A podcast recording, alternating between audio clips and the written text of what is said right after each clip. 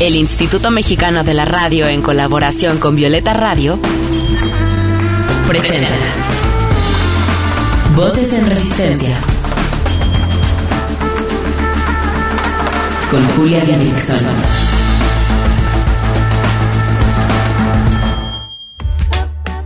En esta lucha queremos que las voces de las mujeres se escuchen cada vez más fuerte y en más espacios, que sus resistencias se compartan, se sumen y se colectivicen. Esto es Voces en Resistencia, cuarta temporada.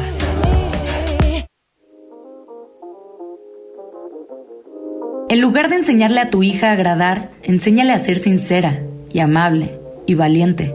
Anímala a decir lo que piensa, a decir lo que opina en realidad, a decir la verdad. Dile que si algo le incomoda, se queje, grite.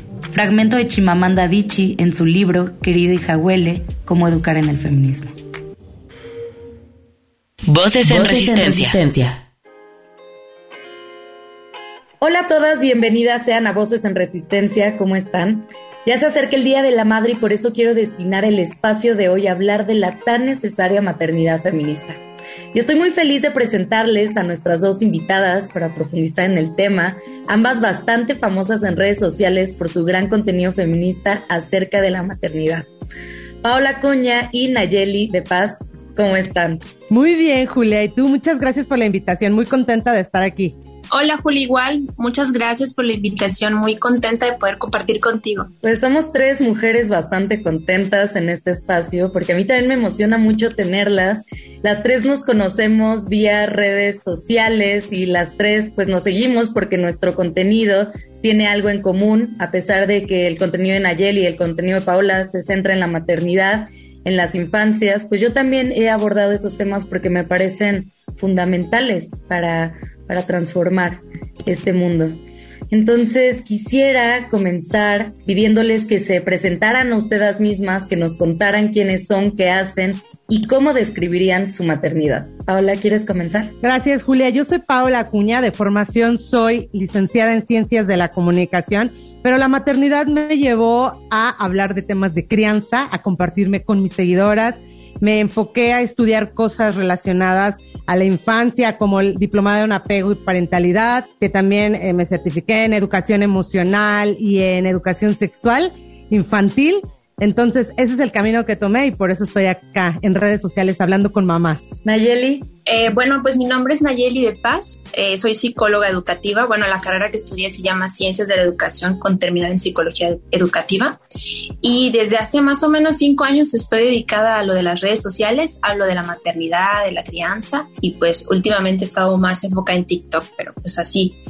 Y respecto a la pregunta de qué, qué define mi maternidad, yo creo que hay diferentes etapas en mi vida. Yo creo que cuando nacieron mis hijos, como que hubo esta parte del autodescubrimiento, reconocerme como otra mujer distinta, porque como que nace otra mujer cuando tienes hijos aunque eres la misma en esencia, pero con otros eh, pensamientos, con otras actitudes, con otras preocupaciones. Entonces eso como que va definiendo un poco mi maternidad, pero ahora me considero como en una posición más como de lucha, como un poco más revolucionaria y pues así es como yo podría definir mi maternidad.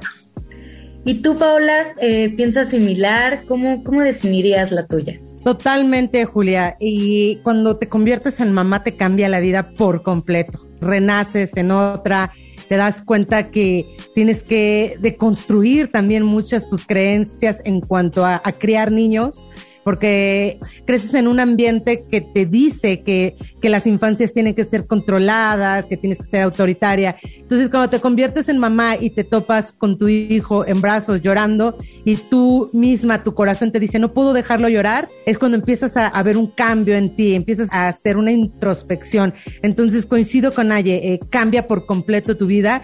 Y como Naye igual, yo también ahorita estoy en lucha porque soy mamá de dos y hace tres años que llegó Andy dije, necesito un mundo mejor para ellas y también me puse eh, en modo feminista y también en lucha. Y es que por eso estoy contenta de que estén en Voces en Resistencia, porque son mamás que también resisten a un sistema adultocéntrico y también a un sistema patriarcal. Cuéntenos por qué creen que el feminismo es tan importante a la hora de maternar. Naye. Bueno, yo considero que hay que reivindicar a la maternidad. Creo que esa es la palabra correcta, ¿no? Como de dejar de estos estereotipos de cómo debe lucir una mamá, ¿no? Tenemos esta idea de que es una mujer abnegada, sacrificada, eh, que pierde completamente su interés acerca de sus proyectos, idealización, ¿no? De vida.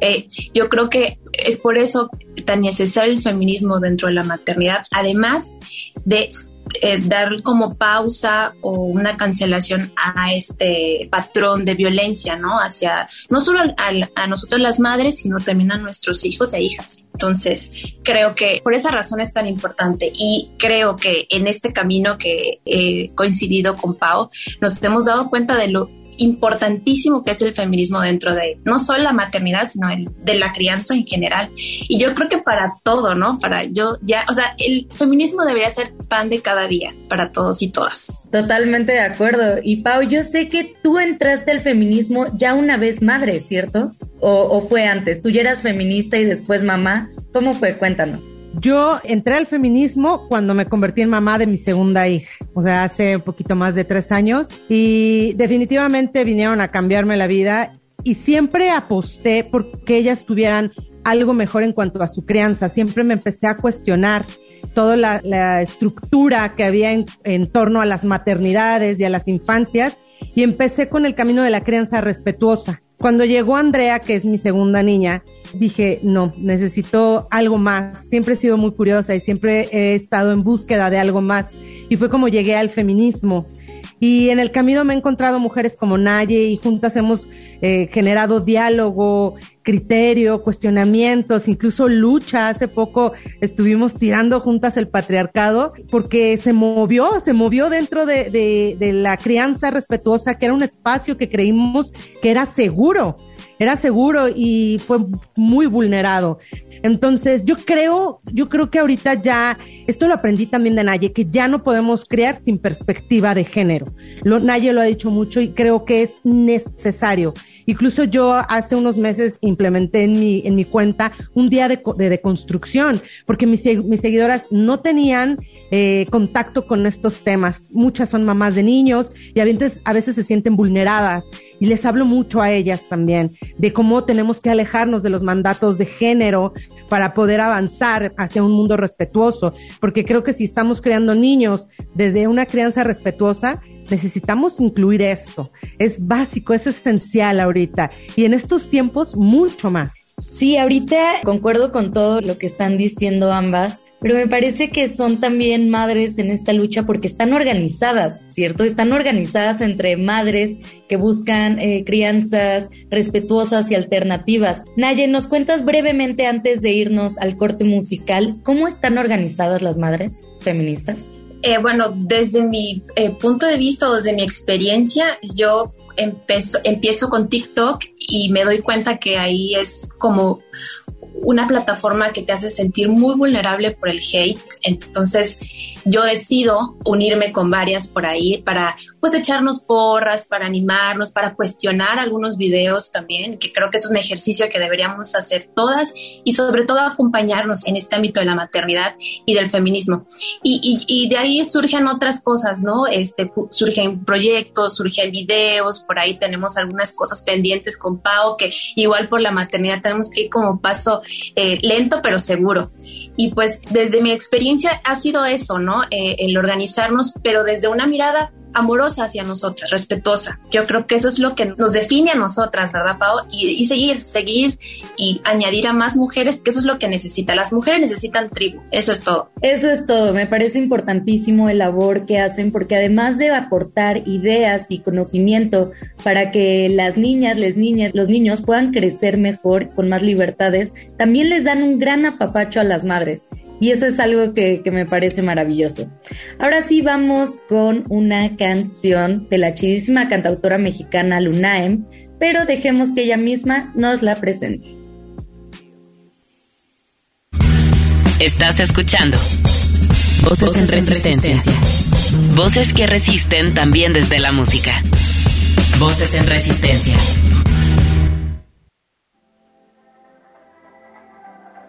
Hola, hola, yo soy Luna M y estoy muy contenta de presentarles la primera canción de mi primer disco.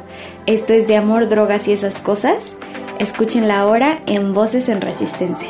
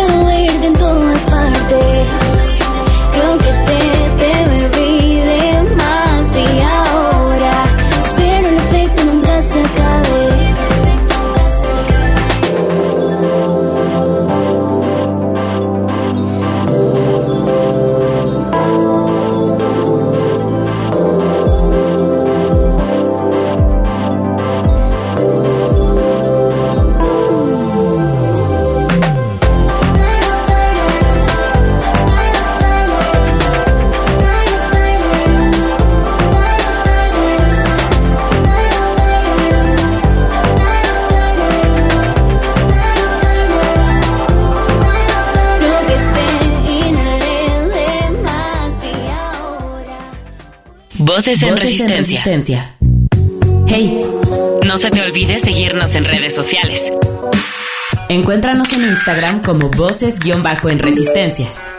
En Twitter como arroba Violeta Radio-FM y arroba Reactor 105. Regresamos con Nayeli de Paz y Paola Cuña, que nos están hablando de un importante tema, algo indispensable para la transformación de esta sociedad, la maternidad feminista. Ahora me gustaría preguntarles qué entienden por crianza respetuosa, que ya venimos hablando de eso, pero me gustaría que, pudieran definirla y además que nos contaran cómo ha sido su experiencia llevándola a cabo.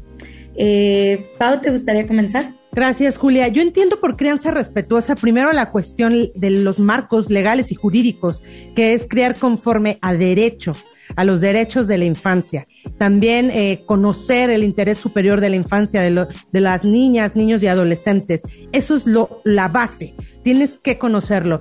Y después creo que va a una cuestión personal, ser consciente de tus propias heridas como niña que fuiste y poder darle a tus hijos la mejor versión de ti, trabajar en ti, sanar tus propias heridas, eh, reconciliarte con tu mamá, entender también a tus ancestras, ¿no? Que, que mucho eso, que mucho de lo que tenemos para la crianza viene desde muy atrás. Entonces, conciliar todo eso para darle a nuestros hijos lo que se merecen como seres humanos que son, ¿no? Que, es el respeto y la dignidad. Y bueno, hacerlo no es fácil, es mucho más fácil decirlo. Pero la verdad es que entre más te empapas de estos temas, más herramientas adquieres. Antes tenías las herramientas de gritar, castigar, pegar, y era lo que las mamás hacían. Y ahora con toda la bibliografía que hay, con toda la información que hay, tenemos más herramientas y te puedes dar cuenta que creíste que solo había forma de castigar a tu hijo, pero puedes hacer otras cosas como generar diálogo, generar criterio con ellos. No es fácil porque traemos nosotras mismas nuestra propia historia y conciliarla y trabajarla es el reto. Pero siempre he dicho, no es fácil, pero es posible. Gracias, Pau. Naye.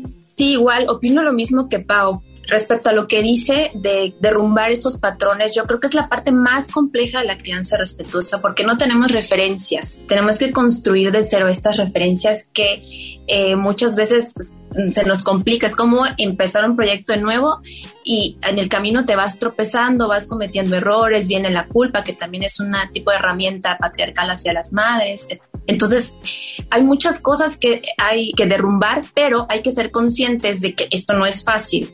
Esto de ninguna manera va a ser fácil, va a costar trabajo y creo que aparte de dejar de romantizar esto de la crianza respetuosa, la maternidad eh, feminista y todo esto, también es un trabajo que deberíamos cuestionar y trabajarlo entre nosotras las mujeres.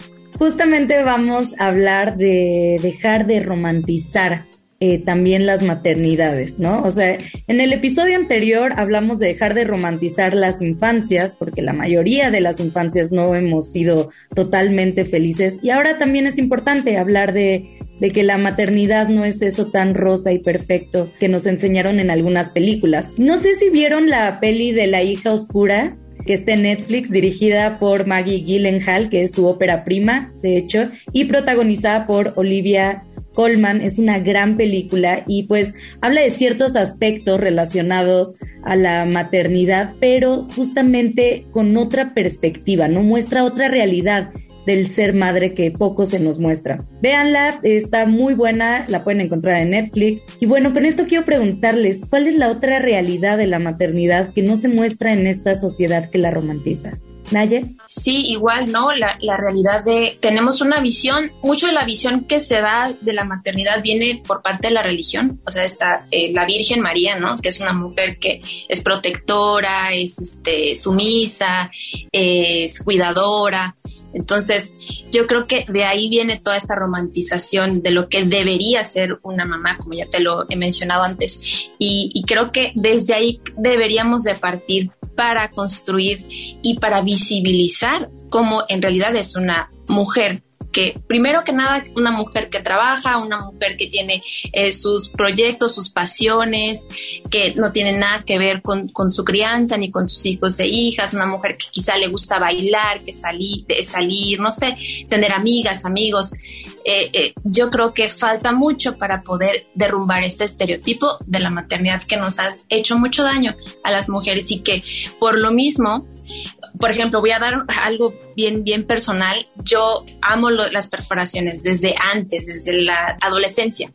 Entonces, cuando yo me convierto en madre, pues ya no lo hago, porque ¿qué van a decir? Soy mamá, ¿no? Entonces, ahora que ya estoy un poquito más deconstruida, yo sé que me falta mucho, pero me he dado la oportunidad de volver a sentir esto, ¿no? De, de, de, tomar mis propias decisiones, mi cuerpo, mis decisiones, eh, es mío.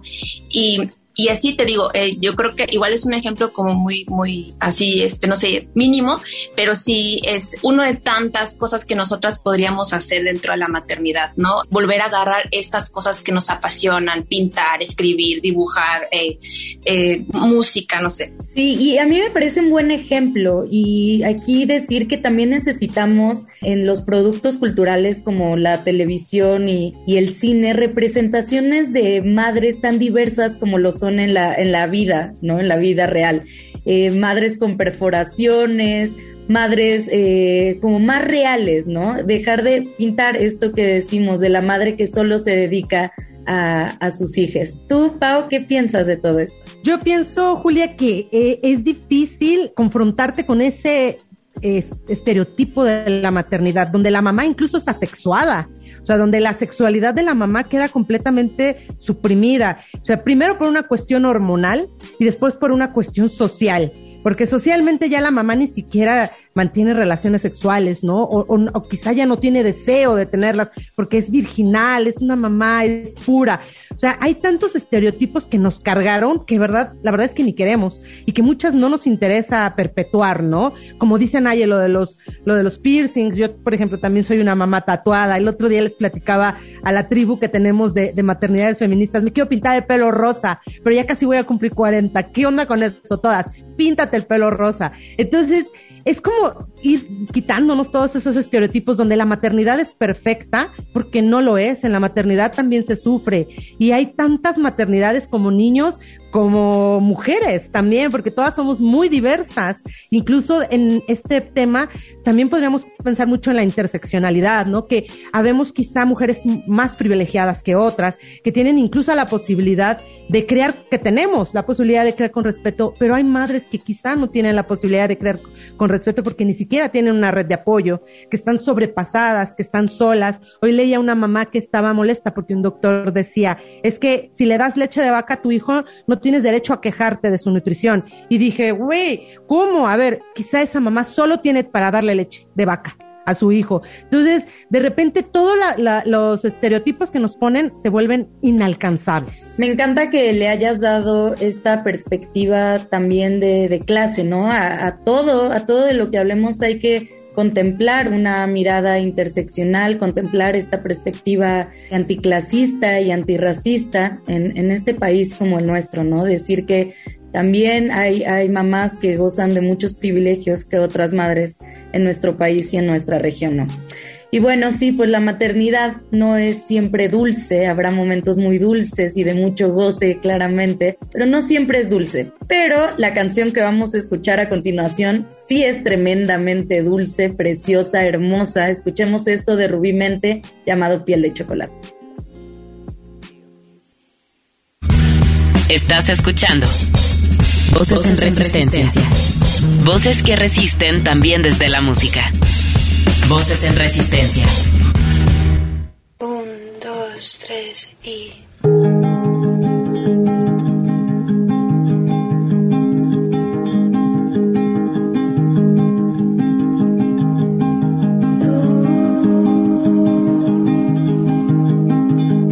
No adviertes lo que ocasionas con tu piel de chocolate.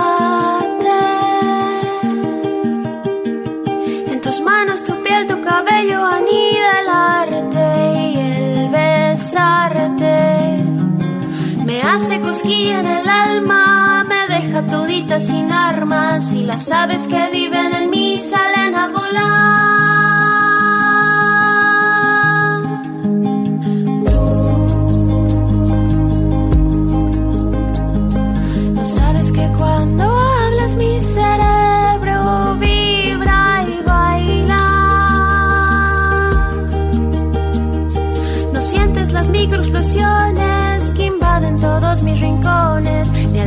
Que viven en mí que salen a volar, ni a las aves que viven en mí que salen a volar, ni a las aves que viven en mí que salen a volar.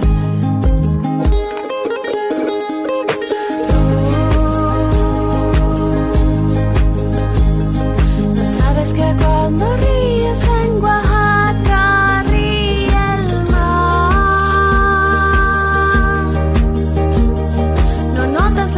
se enchina de todo aquel que a ti te mira, ni a las aves que viven en mí que salen a volar, ni a las aves que viven en mí que salen a volar, ni a las aves que viven en mí que salen a volar.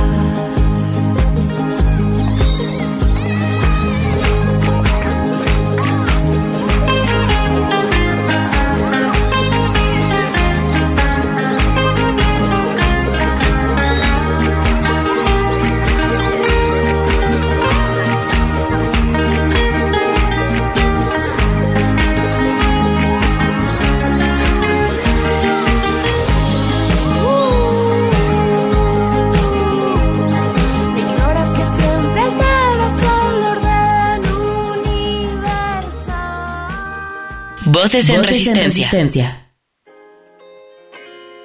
Estamos finalizando este episodio, pero no me quiero ir sin pedirles que le manden un mensaje de aliento a las mamás que nos están escuchando.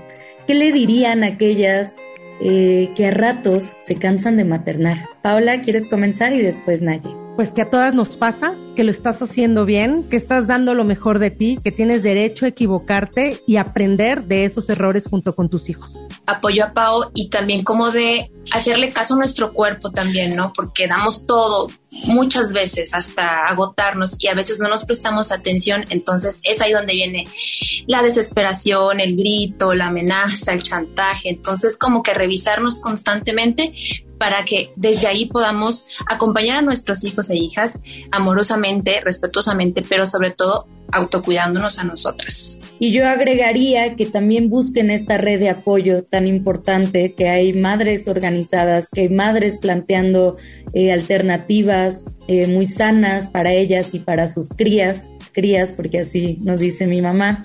Mi mamá también es feminista, así que yo de este lado recibí una crianza feminista y por eso me hizo tan feliz hacer este episodio. Cuéntenos rápidamente cómo podemos encontrarlas en redes sociales para que las madres que nos están escuchando en el podcast, en la radio, puedan encontrarlas y encontrar este lugar seguro con ustedes. Pau. A mí me encuentran en todas las redes sociales como arroba mi vida de madre. ¿Y acá, Naye? A mí me encuentran como maternidad y crianza en todas las redes igual facilísimo. Excelente, pues yo les mando un abrazo muy grande, les agradezco mucho a ambas por su maternidad, por su conocimiento y claro, por el tiempo que nos regalaron hoy.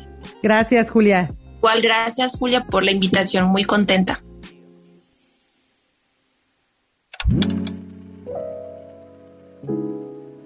Oigan, no se pierdan los siguientes episodios porque siguen un poco el eje temático que tocamos hoy, la maternidad. El próximo sábado hablaremos de nuestro derecho a decidir sobre nuestros cuerpos celebrando los 15 años de la interrupción legal del embarazo en la Ciudad de México. Y el siguiente siguiente sábado sobre las mujeres que no queremos maternar a pesar de lo jóvenes que somos. Así que estén atentas, no se les olvide seguirnos en Instagram porque nuestra querida Yazbek Leal está haciendo contenido muy chido para todas ustedes. Un abrazote a Jazz. También le mando un abrazo grande a nuestro diseñador Diego Velázquez y a nuestra productora Lucía Bernal y por supuesto a todas ustedes por escucharnos cada semana. Yo soy Julia Didrickson Muriedas, me pueden encontrar en cualquier red social como Julia Didri. Y pues nada, muchos besos para todas.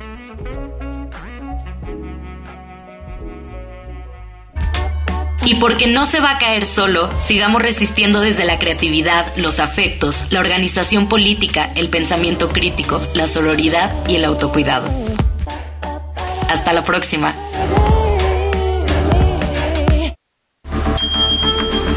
Con la colaboración de Violeta Radio, esta fue una producción de Grupo Imer. Somos Radio Pública.